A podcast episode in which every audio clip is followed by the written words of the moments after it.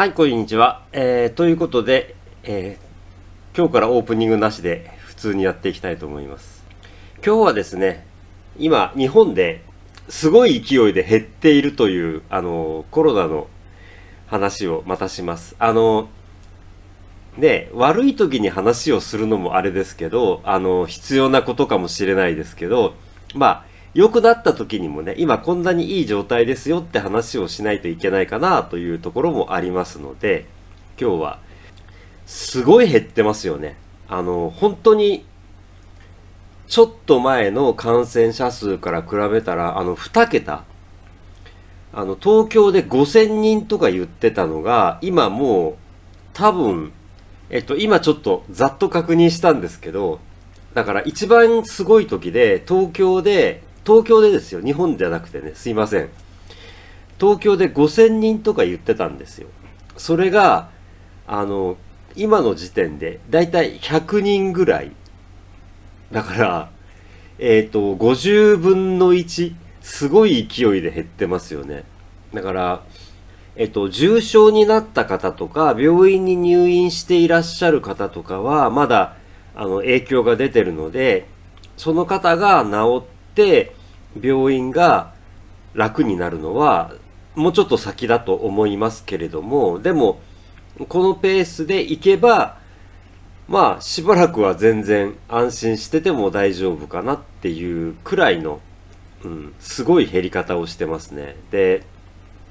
どうなんでしょうね。あの、まず理由なんですけど、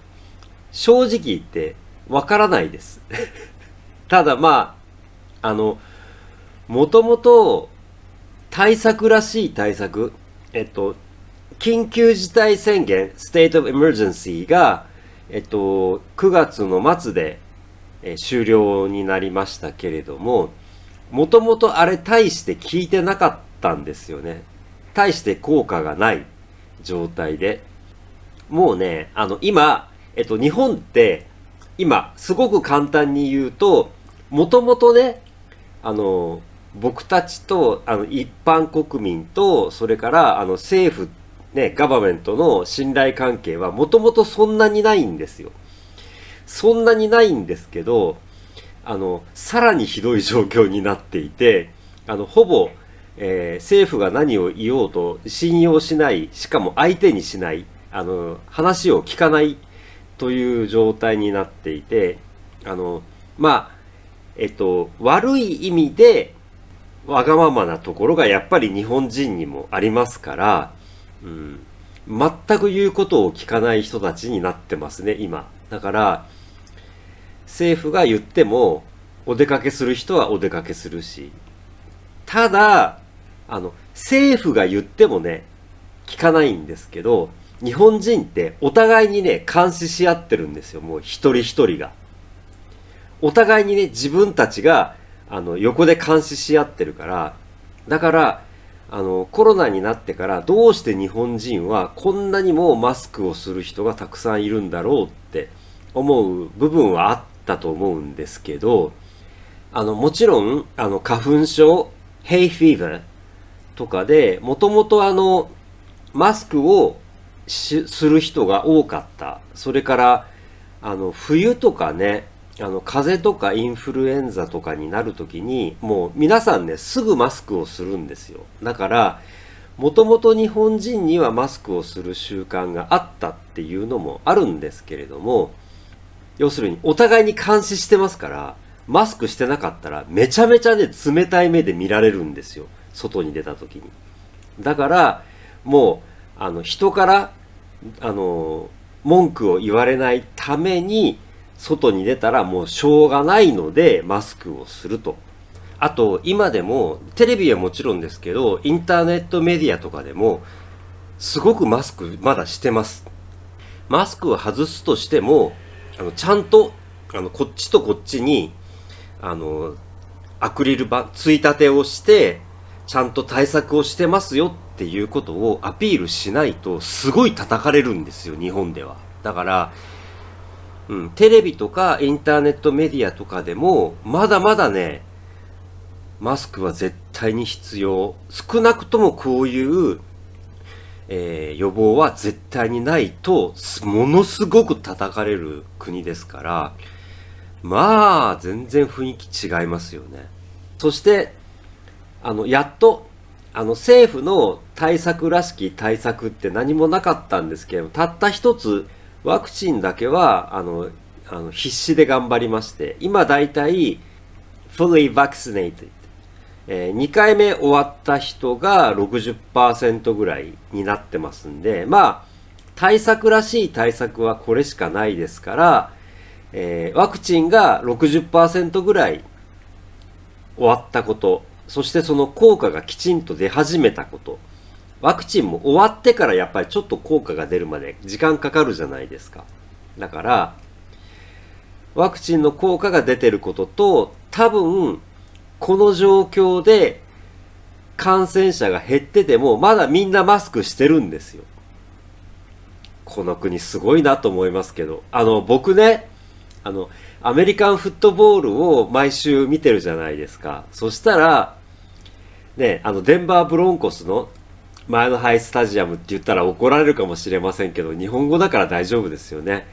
あの、デンバーのマイルハイスタジアムで、あれ7万人以上入るんですよね。この前が7万5千人ぐらい入ってたのかな。マスクしてませんからね。だからね、世界はもうこういうところで動いてるんだよなっていうことを思いながら、うん、ただまあ、このままワクチンの効果がきちんと出て、そして日本人はこれからもマスクはするでしょうから、それほどすごいことにはならないで済むんじゃないかなというふうには思ってますね。うん、で、もともとだから、あのー、日本人、あの、でね、ここから少しね、あの、またすいません。日本人批判的なことを言いますけれども、あの、コロナがあの広がるようになってからすごく言われたこと、それから、えっと、東京オリンピックの時にもすごく言われましたけれども、あの、安全安心っていう言葉があるんですよ。で、安心っていう言葉ってね、なかなか理解しにくいんじゃないかなって思うんですけれども、安全はセーフティーじゃないですか。で、安心ってね、まあ、あの、feel at safe とか、feel comfortable とか、まあそういう風な意味になるんですけれども、で、意味はすごくたくさんあって、説明するとすごくあの、複雑にはなるんですけれども、えっと、僕の意見で、僕の意見で、この安心という言葉を、えー、英語に翻訳いたしますと、こうなります。100% safety。だから、あの、安全って100%ってないじゃないですか。絶対に。だから、僕なんかも毎日トラックを運転してるんですけれども、事故の可能性は低いですけど、あるわけですよね。だから、道路でトラックを運転しているということは、命の危険があるわけじゃないですか。で、ね、皆さんがすごく怖がるところで話をすると、飛行機だって100%安全なわけじゃないですよね。だからそれを言い始めてしまうと、